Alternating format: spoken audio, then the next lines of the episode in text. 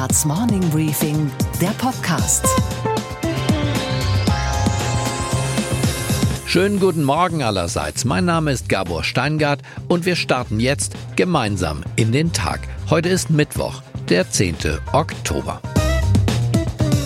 Nach 14 Stunden der Durchbruch beim europäischen Umweltministertreffen. Um 35 Prozent muss nun der CO2-Ausstoß bei den Neuwagenflotten der Autokonzerne sinken bis zum Jahr 2030. Eine erschöpfte Umweltministerin Svenja Schulze aus Berlin meldete heute Morgen den Vollzug. Und das wirklich zusammenzubinden, einen Kompromiss zu finden, mit dem äh, dann äh, eine Mehrheit leben kann, das war heute wirklich, wirklich schwierig. Die deutsche Umweltministerin stand zwölf von den 14 Stunden isoliert da. Und das lag am Schulterschluss der Bundeskanzlerin mit der Autoindustrie, die natürlich keine Verschärfung der Schadstoffeinsparung möchte.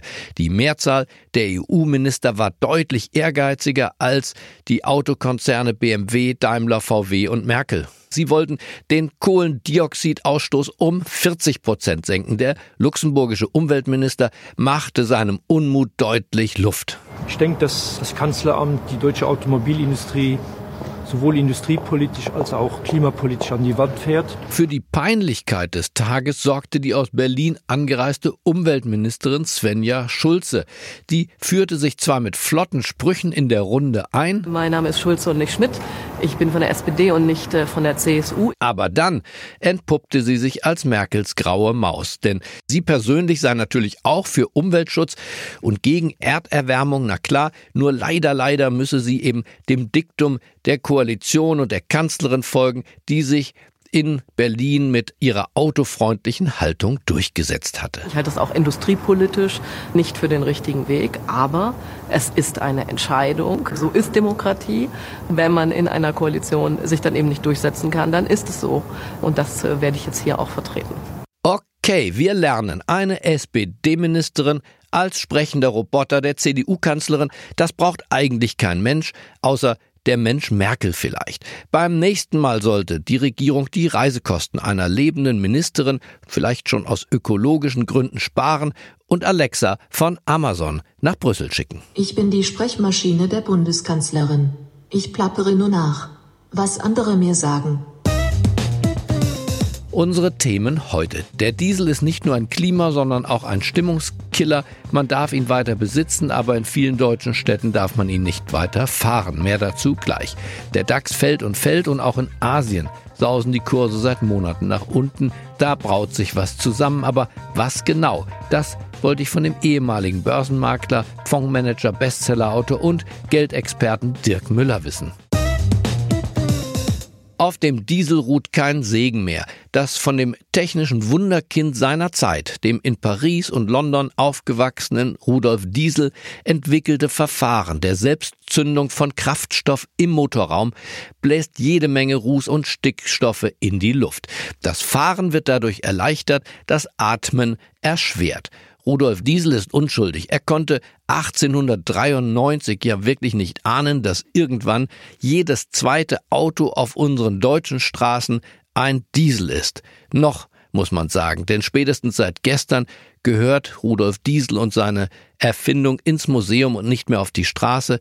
Im Prinzip hat die Gesellschaft dem Geschäftsmodell Fortbewegung gegen Atemluft die Grundlage entzogen. Die Gerichte wirken in dieser Situation wie die Notare unserer Zeit. In immer mehr Städten kommen jetzt die Fahrverbote demnächst auch in Berlin auf den großen innerstädtischen Magistralen der Leipziger Straße zum Beispiel und der Friedrichstraße werden ab März nächsten Jahres Dieselfahrverbote gelten. Seine letzte Runde dreht der Diesel nun in den Comedy-Shows der Fernsehanstalten. Was als Weltsensation begann, endet als Satire.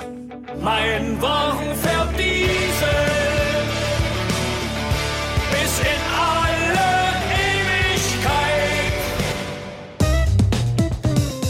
Man kann es nicht sehen, aber ich finde, man kann es spüren. Das Weltfinanzsystem steht unter enormer Spannung. Währungsverfall in der Türkei und in Argentinien. Staatsschuldenkrise in Italien und weiter südlich sowieso. Dauernde Kursverluste in China, die Erdplatten der Finanzarchitektur bewegen sich. Es kommt zwischen Ost und West zu tektonischen Verschiebungen. Aber wo bitte liegt das Epizentrum der Veränderung, womöglich eben auch das Epizentrum der Gefahr. Grund genug, bei Dirk Müller anzurufen, dem wohl renommiertesten deutschen Börsenexperten, dem ehemaligen Börsenhändler und Fondsmanager, der immer wieder, wenn es um Geld geht, als Experte zu den Anhörungen des Deutschen Bundestages geladen wird. Schönen guten Tag, Dirk Müller. Ja, hallo Schenkert. Dies ist kein normaler Anruf von mir, dies ist ein Hilferuf, denn wir brauchen Klarheit. Wir schauen auf eine Welt der großen Konflikte, der Handelskonflikte, der Währungskonflikte, der politischen, der Verschuldungskonflikte und die Börsen reagieren überhaupt gar nicht. Warum nicht? Ja, die Börsen reagieren schon. Man muss nur gucken, wo man hinschaut. Wenn man tatsächlich in die Schwellenländer schaut und für uns natürlich als wichtigstes Schwellenland, wenn man es noch so bezeichnen möchte, China, deren Aktienmärkte haben in den letzten zwei Jahren massiv abgegeben, auch in den letzten Monaten massiv verloren, 25, 30 Prozent nachgegeben. Und da tut sich schon was. Die einzigen Märkte, die stabil sind, sind momentan noch die amerikanischen Märkte, die auch Europa noch halbwegs stabilisieren im Windfall-Bereich. Das liegt aber hauptsächlich daran, dass die amerikanischen Käufer ausschließlich die Unternehmen selbst sind, die mit den repatriierten Geldern die Anfang des Jahres noch reingeflossen sind und mit den hohen Gewinnen der letzten Jahre im Moment massiv Aktien kaufen. Die haben jetzt in der Größenordnung von 800 Milliarden Dollar eigene Unternehmensaktien zurückgekauft. Das sind diese Rückkaufprogramme der großen amerikanischen Firmen. Exakt. Und wir sehen auf der breiten Fläche, dass alle anderen Marktteilnehmer von Fonds, Hedgefonds, Privatanlegern alle abverkaufen. Vor allem, und was macht mich sehr stutzig, sehr, sehr viele der Insider verkaufen. Das heißt, die Firmenchefs, die Vorstände befehlen ihrer Firma, eigene Aktien mit dem eigenen Geld zu kaufen und sie selbst verkaufen ihre privaten Aktienbestände an das Unternehmen praktisch. Also sehr, sehr merkwürdige Situation. Hat das Ganze was mit der Politik des billigen Geldes, mit der wundersamen Geldvermehrung der EZB und davor ja auch mit der amerikanischen Notenbank zu tun, dass einfach zu viel Geld, dem keine Warenwerte gegenüberstehen, in den Finanzmärkten zirkulieren? Das war bisher der Fall. Wir haben ja gesehen, dass in den letzten Jahren seit 2009 die Notenbanken massiv Geld in die Märkte gepumpt haben. Und wir sehen, dass die Amerikaner aber schon vor Monaten angefangen haben, das Geld aus dem Markt herauszunehmen, indem sie die fällig werdenden Anleihen nicht verlängern. Wir sehen, dass die EZB ihre Anleihekäufe stück und weise reduziert. Und wir sind jetzt gerade im Herbst in der Situation, dass die Gesamtheit der großen Notenbanken, die bislang netto jeden Monat Geld in in die Märkte gepumpt haben, jetzt netto Geld abziehen. Und es war zu befürchten, dass in dem Moment, wo das passiert, wenn wir sagen, über fast zehn Jahre haben die zuschießenden Gelder der Notenbanken die Märkte befeuert, ist die logische Konsequenz, dass die abziehenden Gelder der Notenbanken die Märkte unter Druck setzen werden. Und das ist genau das, was wir momentan an den Märkten auch sehen. Heute steigt der DAX wieder, der Dow Jones ist im Plus, der Eurostox ist im Plus. Also diese eindeutige Reaktion auf die verrückte Welt an den Finanzmärkten mag ich noch nicht erkennen. Ja, ich bin noch nicht ganz so überzeugt. Also wenn ich mir den DAX anschaue, wir sind auf dem gleichen tiefen Stand wie im Februar 2018, also dem Abverkauf, den wir da hatten und wir sehen den Druck drauf. Wie gesagt, wir sehen vor allem sehen wir in China den Abverkauf, wir sehen dort auch wieder die fallenden Währungsreserven, also es wird massiv Kapital aus China abgezogen. Also es ist etwas, was äh, gerade auch erst in den letzten Monaten begonnen hat. Diese Spannungen kommen jetzt auch erst richtig auf. Die Notenbanken, die Umkehr der Kapitalströme der Notenbanken, die beginnen auch jetzt erst. Das heißt, bisher hatten wir nur die Vorlaufzeiten und jetzt sind diese Turbulenzen im Markt. Wir haben einerseits das abziehende Geld der Notenbanken, noch die zuschießenden Gelder aus den Aktienrückkaufpaketen. Und jetzt wird es sehr, sehr spannend sein, wie sich das zum Jahresende vor allem aber dann in 2019 weiterentwickelt. Schauen wir nochmal nach Amerika.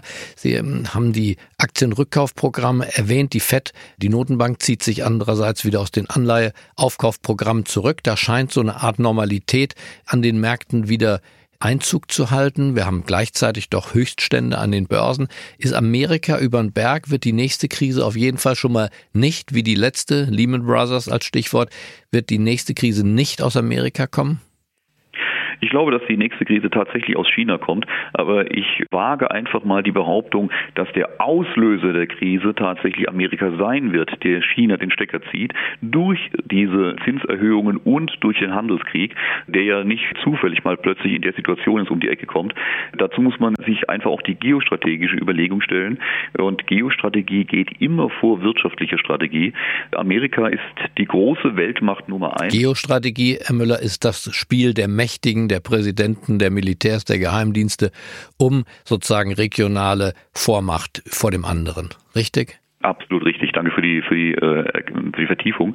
Genau das trifft den Kern. Und wir sehen, dass die USA als wichtigster, mächtigster Staat der Welt natürlich ein Interesse haben, diese Rolle weiterhin beizubehalten. Jetzt kommt hier jemand wie China, der diese Rolle vollkommen klar definiert übernehmen möchte. Das ist eine klare Strategie Chinas. Und Amerika hat nur zwei Möglichkeiten. Entweder zu akzeptieren, dass es passiert, oder zu sagen, nein, das hätten wir gerne nicht. Wir würden gerne weitermachen. Und wenn man sich für zweiten Weg entscheidet, dann gibt es nur nur eine Möglichkeit. Man muss China den Stecker ziehen und verhindern, dass sie einem vorbeiziehen. Und das geht idealerweise, indem ich einen Zollkrieg gegen China führe in einer Situation, in der sie schwächlicher werden und indem ich die amerikanischen Zinsen anhebe, weil die dazu führen, dass das Kapital wieder sehr schnell aus China abgezogen wird und entsprechend die Blase dort zum Platzen bringt. Andererseits ist Amerika sehr auf China angewiesen, importiert, ist importsüchtig aus China, empfängt von dort auch Geldzahlungen um seine eigenen Haushaltsschwierigkeiten finanzieren zu können, ist ja nach wie vor der Magnet der Welt für fremdländisches Kapital. Also insofern kann Amerika sich tatsächlich eine solche geostrategische Kriegserklärung leisten? Sie muss es sich leisten. Amerika ist vollkommen klar, dass sie dabei auch schwere Schäden erleiden werden. Aber die Frage war bei jedem Krieg der letzten 2000 Jahre von dem, der den Krieg ausgelöst hat, eine Berechnung, wird das, was ich durch diesen Krieg gewinne, mehr sein als das, was ich an eigenen Schäden erleide. Und jeder hat seine eigenen Schäden zu kalkulieren. Und die Frage für Amerika ist, sind wir bereit, eine Wirtschaftskrise mit zwei, drei Jahren Dauer, die auch unsere Wirtschaft hart trifft, zu akzeptieren, wenn wir dafür für die nächsten Jahrzehnte weiterhin der Hegemon und die Weltmacht Nummer eins sind.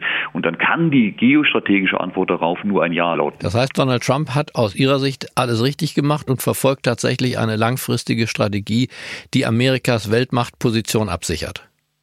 Das würde ich genauso einschätzen und so ist meine Einschätzung bereits seit mehreren Jahren, dass das kommt, dass dieser Zeitpunkt kommt und alles, was jetzt passiert, entspricht genau diesen Ankündigungen und diesen Erwartungshaltungen. Von daher überrascht es mich auch überhaupt nicht, sondern es ist absolut stringent in dem, was zu erwarten steht und äh, ich bin sehr, sehr gespannt, wie das jetzt weitergeht. Wenn man dieser Strategie folgt, dann wird man auch weiter die Zinsen anheben, wird weiter den Zollkrieg mit China führen, China weiter isolieren, versuchen natürlich die amerikanische Wirtschaft abzukapseln, was Trump ja auch macht, sie mehr auf eigene Füße zu stellen, um einen solchen, einen solchen weltweiten Kollaps etwas besser abzufedern. Und wir dürfen daran denken, dass Amerika das ja schon mal gemacht hat, genau die gleiche Nummer, Ende der 80er Jahre mit Japan, die damals in einer ähnlichen, wenn auch von der Dimension her kleineren Rolle waren wie China. Die zehn größten Banken der Welt waren damals japanische. Die japanische Industrie fing an, sehr, sehr dominant zu werden. Und man sagte, Japan wird Amerika das Zepter entziehen. Und als es den Amerikanern einfach zu heiß wurde, haben sie genau das Gleiche getan. Die Zölle äh, gegen Japan hochgenommen und die Zinsen angezogen und haben damit in Japan die Blase zum Einsturz gebracht, von dem sich Japan bis heute nicht richtig erholt hat. Und ja, die Blase war damit geplatzt. Bis zu unserem Gespräch bin ich davon ausgegangen, dass die Weltfinanzmärkte verrückt sind, aber eher einem Casino gleichen, dass die Spekulanten hier das große Wort führen. Sie vertreten die These, dass das Casino zwar weiter besteht, aber jetzt kommen ja eher kriegerische, geopolitische, also strategische, machtpolitische Überlegungen aufs Tablett, sodass die Börsen zu einem Kriegsschauplatz werden, also weniger zu einem Glücksspiel als tatsächlich zu einem Kriegsschauplatz der Moderne. Diese kurzfristigen Bewegungen sind Glücksspiel und werden auch weiter so genutzt. Aber die großen Bewegungen, die werden tatsächlich gerade in der jetzigen Zeit sehr, sehr geostrategisch geführt, sei es über die Notenbanken, sei es über die Machtstrategie der Politik, weil diese Reihenfolge muss man immer sehen. Die alleroberste Direktive ist Macht, ist internationale Macht und dem untergeordnet ist dann erst das Geldverdienen. Und deshalb erst muss man gucken, was sind die machtstrategischen Interessen und äh, an denen orientieren sich dann auch die geldstrategischen Interessen. Die Spielerei, die Zockerei, die gehört zur Börse dazu, die treibt die Märkte heute mehr als jemals zuvor. Wenn man sich die extremen Bewegungen einzelner Aktien innerhalb von Stunden ansieht, innerhalb dieser Stunden tut sich im Unternehmen ja überhaupt nichts. Also war dieses Unternehmen zu 90 Prozent des Tages falsch bewertet. Und das ist ein Ergebnis der Zockerei und nicht der Unternehmen. Dirk Müller, ich glaube, wir haben die Welt einmal umrundet, den Krisenbogen gespannt. Was soll ich sagen? Glück auf? Ah, es wird schon werden und nach jeder Krise, die Welt dreht sich weiter und es kommt der nächste Aufschwung und der wird wahrscheinlich sehr, sehr lange und sehr, sehr stark werden. Ich glaube, es wird eine extrem spannende und schöne Zeit und wenn es dazwischen mal einen Crash gibt, der gehört zu den Märkten und wenn es auch mal eine Rezession gibt, auch das gehört dazu, um Platz zu machen für Neues. Deshalb also Sie raten uns mit Fröhlichkeit in die Apokalypse. Ich sehe keine Apokalypse, ich sehe nur Veränderungen und die Welt ist immer ein Auf und Ab mit zwei Schritten vor, einen zurück und der eine zurück gehört eben auch dazu und den kann man auch für sich nutzen, um Anlauf zu nehmen. Vielen Dank, Dirk Müller, für dieses schöne Gespräch. Danke, Gabor Steingart. Ich habe mit Dirk Müller noch ausführlicher gesprochen, natürlich, über das Casino Börse, über den Kriegsschauplatz Finanzmarkt und auch über die seiner Ansicht nach besten Aktien der Welt. Das ganze Interview gibt's am Samstag in einem Morning Briefing Podcast Spezial. Und was steht heute in den Zeitungen? Die UN-Botschafterin Nikki Haley tritt ab. Das ist die Top-Story heute in der New York Times und in der Washington Post, denn Trumps außenpolitisches Team vom Start seiner Präsidentschaft hat sich damit in die Büsche geschlagen. Mit Nikki Haley geht eine Vertraute von Trump, die auch von seinen Gegnern geschätzt wurde. Der Präsident klang heute Nacht nicht so ganz glücklich. But she's done a fantastic job, and we've done a fantastic job together. We've solved a lot of problems, and we're in the process of solving a lot of problems. We're all happy for you in one way, but we hate to lose. Uh, you'll, hopefully, you'll be coming back at some point. But Das Top-Thema im Inland sind natürlich die Dieselfahrverbote. Politik und Wirtschaft hatten den Diesel massiv umworben, ja in uns fast schon aufgedrängt. Jetzt sitzt der Bürger auf diesen Dinosauriern der automobilen Vergangenheit. Politik und Wirtschaft, kommentiert die Süddeutsche, haben an Glaubwürdigkeit verloren. Und zur verlorenen Glaubwürdigkeit kommt jetzt noch verlorenes Geld hinzu. Die Nachrüstung, sagen alle Zeitungen, sollten die Autofirmen bezahlen zur Strafe. Und was war heute Nacht an der Wall Street los? Hallo Sophie Schimanski an der Wall Street. Dirk Müller, mit dem ich gerade gesprochen habe, hat die Aktienrückkäufe der Firmen als die Hauptursache für die Kurssteigerungen derselben Firmen ausfindig gemacht. Von welcher Dimension sprechen wir hier eigentlich? Ja, Gabor, die US-Unternehmen sind auf dem besten Weg, die eine Billion Dollar Marke zu knacken dieses Jahr, sagt Goldman Sachs. Unternehmen haben bereits mehr als 750 Milliarden Dollar an Rückkäufen autorisiert bislang dieses Jahr. Der Rekord übrigens wäre damit gebrochen und der lag bei 590 Milliarden Dollar vor der Finanzkrise noch. Ganz vorne übrigens definitiv die Tech-Unternehmen, also deren gute Performance an der Börse, die kommt natürlich nicht von ungefähr. Apple alleine hat 112,8 Millionen Aktien in den Monaten April bis Juni zurückgekauft und damit 5 Cent zum Gewinn pro Aktie beigetragen. Der lag im vergangenen Quartal übrigens bei 2,34 Dollar. Durch die Zinserhöhung der amerikanischen Notenbank wird es zumindest jetzt teurer, Fremdkapital für diese Rückkaufaktionen einzusetzen. Sophie, rechnest du mit einem Abflauen des Trends? Ja, und dessen sind sich auch alle bewusst, auch die Firmen selber. Und deswegen beteuern sie momentan, ihre Aktienkurse würden auch ohne die Rückkäufe gut aussehen. Es kommt hinzu, dass irgendwann auch mal der Effekt der Steuersenkungen abflauen wird und wir dürfen nicht vergessen, steigende Kurse bedeuten eben auch, dass die Aktien teurer sind. Und da ist die Frage immer, wer zu diesen Preisen noch einsteigt. In Deutschland sieht man diese Aktienrückkaufprogramme einhellig kritisch. Aber wie, Sophie, sieht man das in den USA oder besser noch an der Wall Street in New York? Ja, man muss hier vielleicht ein bisschen genauer hinhören, aber auch hier gibt es viele Warnungen und viele Stimmen, die das sehr, sehr kritisch sehen. Und das hat sich eben bestätigt. Noch bevor die Steuerreform kam, erinnere ich mich, runter von 35 Prozent auf 21 Prozent haben viele gewarnt, das würden die Unternehmen eben keinesfalls in die Wirtschaft investieren und damit zum Beispiel eben den Amerikanern hier neue Jobs verschaffen, sondern in die Rückkäufe. Und das ist ja auch genauso gekommen, Gabor. Und was, Gabor, geht eigentlich gar nicht? Die Fahrgastverbände fordern ja schon lange den Deutschlandtakt für die Bahn. Eigentlich eine Selbstverständlichkeit. Aber im Moment ist es so, die Wartezeit auf den Anschlusszug ist oft länger als die ganze Fahrzeit. Oder aber der Zug ist ganz planmäßig gerade vor der Nase abgefahren. Der Deutschlandtakt macht also das Bahnfahren pünktlicher, schneller und die Anschlüsse direkter, sagt Bundesverkehrsminister Andreas Scheuer. Das bedeutet für die Kunden mehr Komfort. Toll. Und jetzt kommt das, was gar nicht geht. Das Ganze soll umgesetzt werden bis 2030. Nur zur Erinnerung, wir haben jetzt Oktober 2018. Es bleibt bei der bekannten Arbeitsteilung der Deutschen Bahn AG. Preiserhöhungen sofort, Fahrkomfort später. Ich wünsche Ihnen einen schwungvollen Start in diesen neuen Tag. Bleiben Sie mir gewogen. Es grüßt Sie auf das Herzlichste. Ihr Gabor Steingart.